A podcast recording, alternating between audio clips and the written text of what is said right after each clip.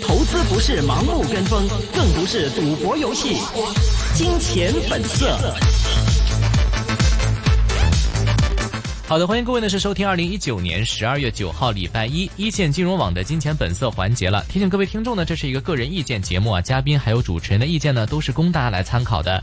今天的直播室里有明正，还有我徐阳，我们接下来呢请到啊这个我们接下来首先请啊明正跟我们回顾一下港股今天的一个表现。好的，上个星期五美股集体收涨，道指收涨三百三十点，标普五百指数方面收涨百分之零点九一，科技股普涨。苹果涨近百分之二，再创历史的新高位。今天早上开盘，港股方面，恒生指数高开百分之零点零六，截至收盘，恒生指数跌幅百分之零点零一，报两万六千四百九十四点。国际指数涨幅百分之零点零一。内房股今天多数上涨，其中富力地产涨幅百分之六点零四，融创中国涨幅百分之四点二六，花旗称富力期待已久的 H 股发行获得减。证监会的批准，潜在的配股将会带来更多的买入机会。瑞银发表报告表示，留意到是中国证监会在十二月六号向富力地产批出 H 股发行的批准，该行和公司进行沟通之后。获得了证实，同时首创智也收到了中证监批出的 H 股发行准准核，该行也认为，两间内房股方面获得 H 股发行的准准许，显示内地对内房商融资政策方面转为正面。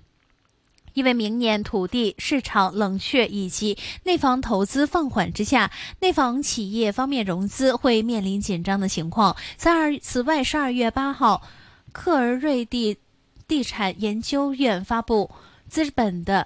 月报显示，十一月九十五家的典型房企的融资总额为一千一百五十六点九四亿元，环比上升百分之二十八点三，同比下降百分之四。好的，接下来呢，我们已经连通了中润证券有限公司投啊、这个董事总经理徐润民徐老板，徐老板您好。 Hello，陈老板你好 À. 啊， ，Hello，心情依然高涨吗？还有故事跟我们一开始分享一下吗？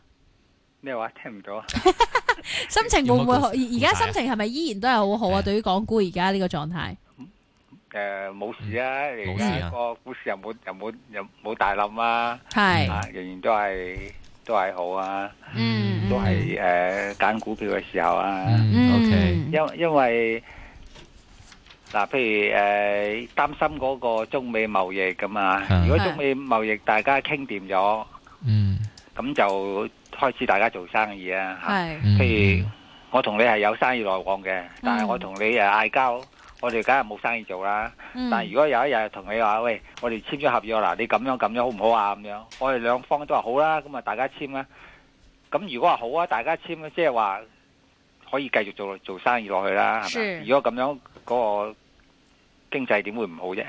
嗯所以嗰個情況已經而家係係尾聲嚟噶嘛。 OK 其實衛生同埋係啊，同埋我哋最壞嘅時刻應該係係係完結啦，所以完結係啦嘛買股票嘅時候、投資嘅時候啊。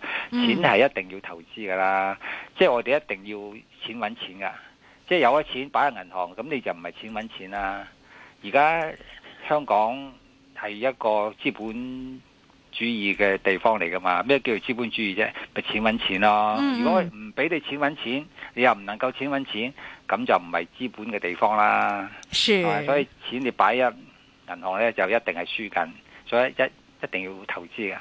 嗯。咁你投資香港都唔錯啊，香港近近中國，嗯嗯咁同埋你可以睇到呢，中中國嗰個經濟一定會超越美國噶嘛，呢個係遲早嘅問題啊嘛。嗯你十三億人口，美國三億人口，三億人口裏邊呢，仲好多係其他人嚟喎，裏邊有德國人、法國人、印嗯度對人、對中國人、非洲人、日本人，乜鬼人都有喎。嗯嗯但係你睇下中國嗰個科學院裏邊啊，或者喺空軍裏邊，有冇一個外地人呢？嗯嗯你美國唔係喎，呢啲軍隊裏邊咧有好多黑人喎，有好多中國人喎，即係有嗯是好是多是其他個人㗎。咁即係你嗰個競爭力就細咗啦。即係話你自己本身嗰啲白人未必係叻，可以叻過如果本身係白人，如果嗯冇咗其他嗰啲人啊，印度人啊、中國人啊咧，你你嗰個能力就係弱咗啦。但係中國唔係喎，佢哋純種漢人，佢哋嗰個能力已經達到呢個程度啦。係咁而家美國其實唔係話你佢要抵制你中國，唔係話你有錢哇，你咁有錢我要抵制你，其實唔係喎，嗯係因為你嗰個科技超越佢喎，係所以佢先至要打壓你啫嘛。你以前嗯哦中國係農業嘅，佢佢使乜驚你啫？嗯但係因為你而家科技叻過佢啊嘛，佢就唔唔可以啊嘛，因為科技就係控制世界嘅，邊個科技叻就係邊個對做做盟主噶啦。對佢就係因為你中國科技咧，樣樣嘢超過佢，佢咪要打打壓你咯。咁你中國點解要嗰個科技會超越美美國咧？因為美國以前啊，所有嗰啲科學院裏邊咧，一定有中國人嘅。好似美國啲大學咧，最出名嘅大學裏邊一定有中國人嘅。嗯如果冇中國人咧，佢呢間大學咧都唔係一個名校嚟嘅，係即係佢係靠。是中國嗰個頭腦嘛，因為中國嗰個頭腦係，譬如印度人點解又做電腦好多人印度人呢？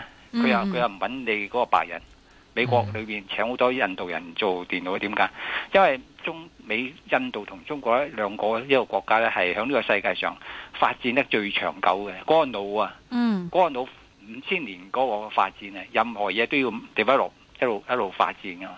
咁佢係個腦係發展得最最長久嘅民族嚟噶嘛。是所以佢先至可以諗到好好多嘢，所有科技啊都要。好啦，而家嗯中國呢，就係、啲中國人有咁嘅頭腦咯，嗯跟住中國人有錢咯。嗯你有個頭腦，譬如我叫你做個誒、呃火箭飛上太空，係你有頭腦，因為你冇錢，你點做啊？係買嚿鐵你都買唔到啊，點點飛啊？但係而家中國唔係啊嘛，有錢啊嘛，有錢又有頭腦，個科技咪超越你你美國咯。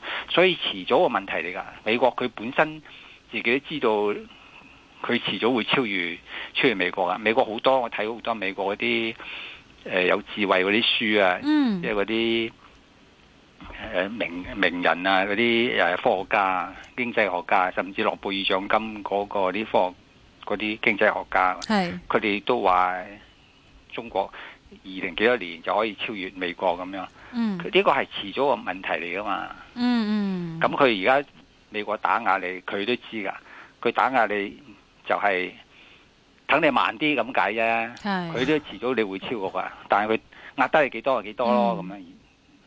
咁所以買股票買中國嗰個股，亦都係一個明智嘅，即係等於巴菲特啫嘛。嗯佢九成九十九個 percent 係買美國嘅股票嘅。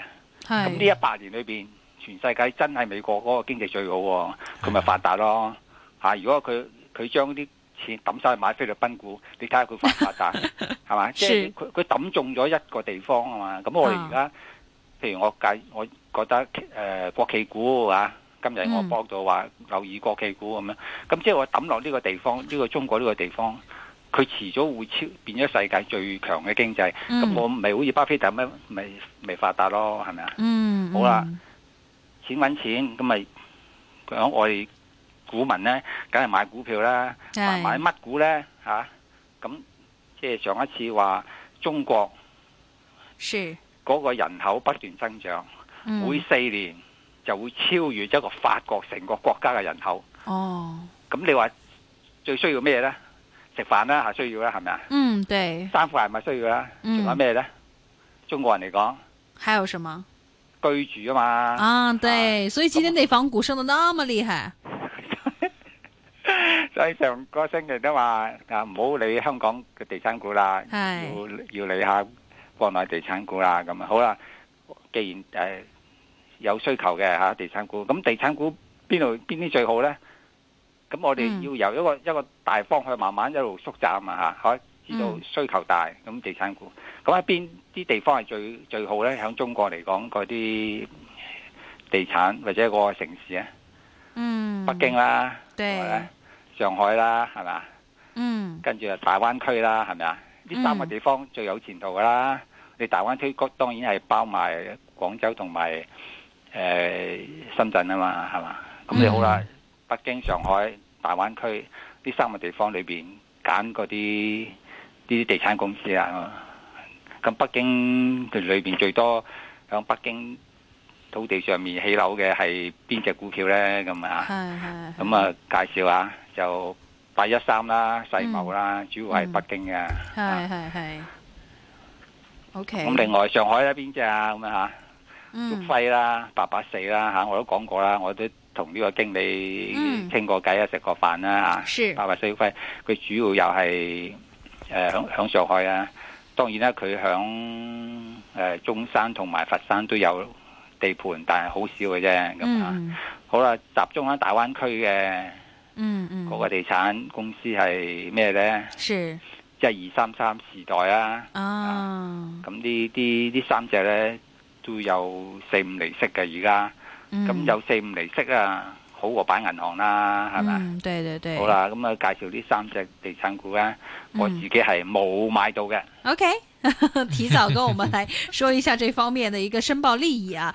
呃，其实有的时候呢，我们看到听众呢也跟进着这个徐老板说的一些的内容来说呢，也提到啊，想问一下呢，在各个板块方面的一个最新发展。那么上个星期其实一直以来，徐老板都跟我们说啊，就是挑教育股的话呢，最好挑一些有学位的高等教育啊，集中去购买。那么当中呢，有听众也想问一下这个徐老板呢，请问这个二零零一新高校啊，它两块七毛五的买，呃，那么前景如何？可以持有吗？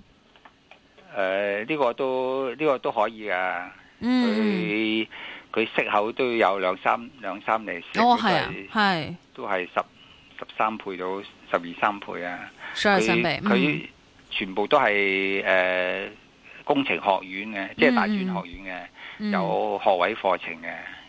不過佢嗰、個、呃、小豪做生意咧，佢係分散投資，度度都有喎。廣廣西省、河南省、甘肅省、黑龍江省、雲南省、貴州省，度度都有啦。嗯咁嗯呢咁呢個呢就有錢賺嘅，但係咁樣唔唔集中呢就。哦即係名，OK，氣就會難難難發展得大。你你即係咁嗯樣哈佛咁樣，會系唔會周圍省每個省都整？ 咁美國每個省都整個哈 佛啦，系系咁嘛，啊系，佢集中一間就一間嘛，係嘛？即係啊你整間名校咧，要要集中資源咧向一笪地方。啊嗯咁但係因為佢唔係搞誒小學啊呢啲咧，嗯嗰個競爭力就係。系好好細嘅，即係值得持有嘅。而家兩個幾人錢唔貴啊，嚇嗯 OK 你你收兩三厘息 OK 啊。嗯，诶，今日有幾個聽眾都有問緊電力股方面啊，想問下 電電力股啊，徐老闆覺得邊一隻好啲啦？有聽眾甚至舉埋例，就係覺得呢個一零七一啊華電同埋二三八零中國電力都係喺高位買喎，而家應唔應該換碼？嗱，誒、到呢個位唔好換馬啦，你你照手啊，電力股下收下收下息就算啦。咁、嗯你儲翻啲錢，我買下其其他嘢啦嚇，啊唔好換來換去啊，蝕蝕曬啲佣金，蝕晒啲佣金 有啦 OK 係嗯啊，哼，即係起碼有翻啲少少息收下咁樣，OK 啦嗯啊嚇。 OK OK 嘅，咁如果話電力股嘅話，大家應該點樣去揀呢？都係高息嘅一啲嘅電力股啊嘛。電力股而家嗯暫時唔喺呢個時候唔應該投資電力股住嘅、哦啊。 ，OK，啊咁不過哈，你買咗就守啦，如果你未買就唔好唔好考慮電力股，考慮第二樣嘢，好多股票好揀啦。嗯同埋我以前介紹嗰啲嗯。咩誒重工業股啊，對對都好啊，都升得幾好啊。嗯，誒、有聽眾好奇想問下呢個大陸航空股嚟講嘅話，邊隻前景最好咧？徐老闆覺得嗱，航空股咧，嗯因為油價唔唔唔跌得啊，係所以佢都會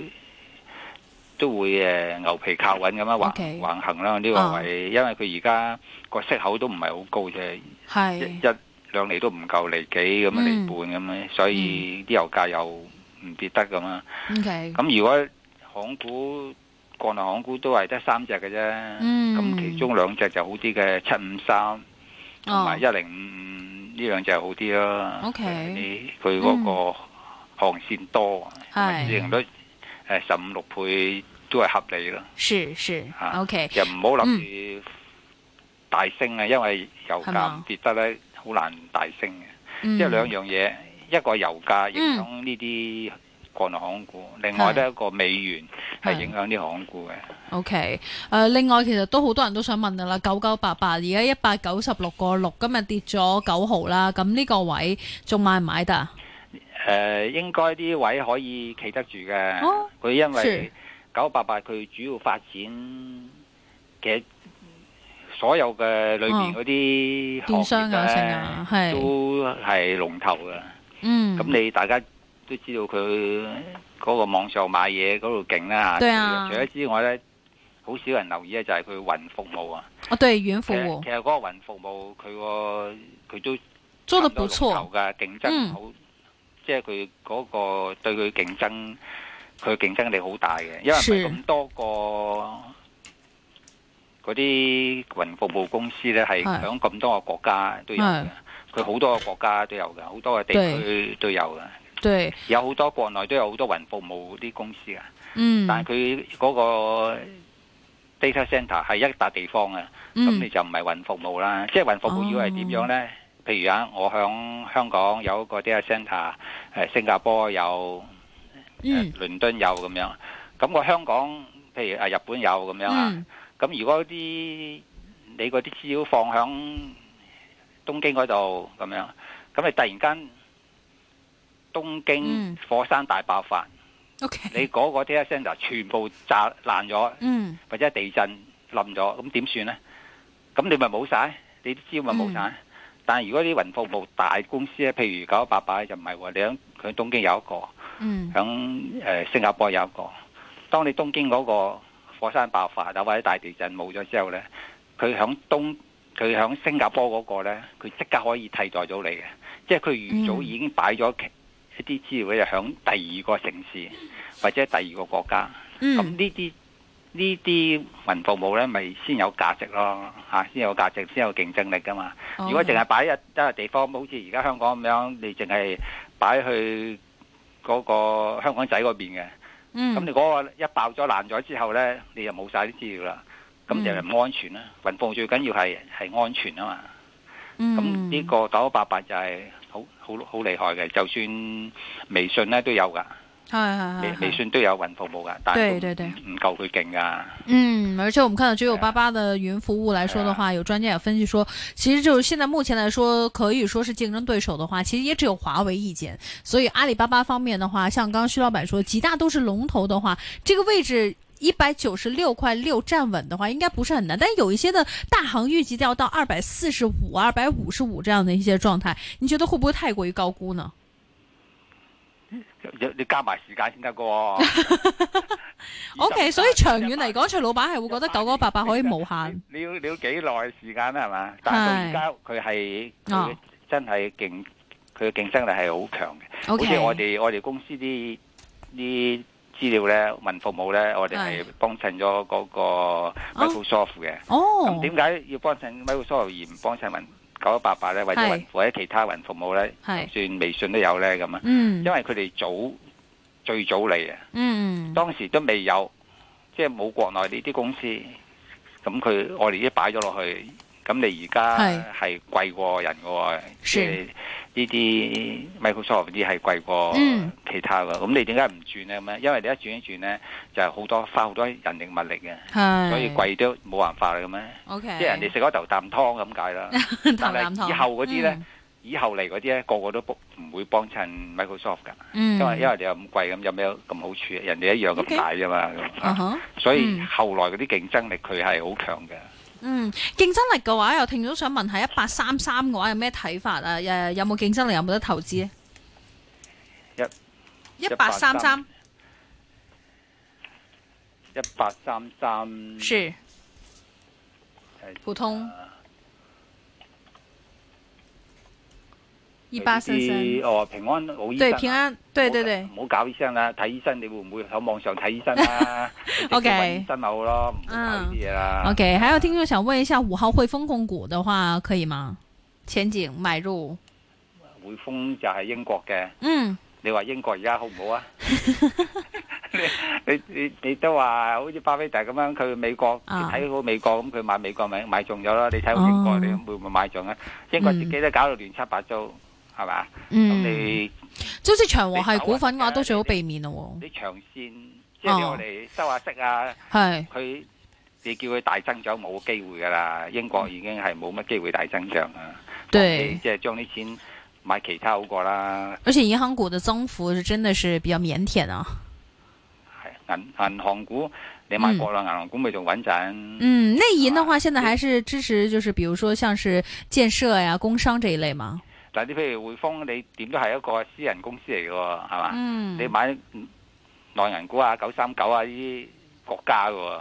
系咁咪你買銀行股，你都想穩陣嘅啫，買匯豐成日都覺得穩陣啦，打笨仗啊穩陣啊咁 樣。咁你國內啲是九三九啊啲咪仲穩陣係嘛？系，息口又唔會話超過你嘅，嗯同埋增長，OK，又快係咪？中中國城咁多城市增長又快，你是你歐洲嗰度仲有咩增長啫？所以應嗯該換馬咯。 ，OK，应该要换马，而且要避开一些地缘政治、一些政治不稳呢，或者说有一些的因素，比如说像选举这样一些的地方。而且现在徐老板也多次提到，现在是挑股的时候啊，大家有没有挑的好呢？那么今天非常谢谢徐老板的分享，那么刚刚已经申报的利益，那我们下次再见啦，拜拜，徐老板。拜拜。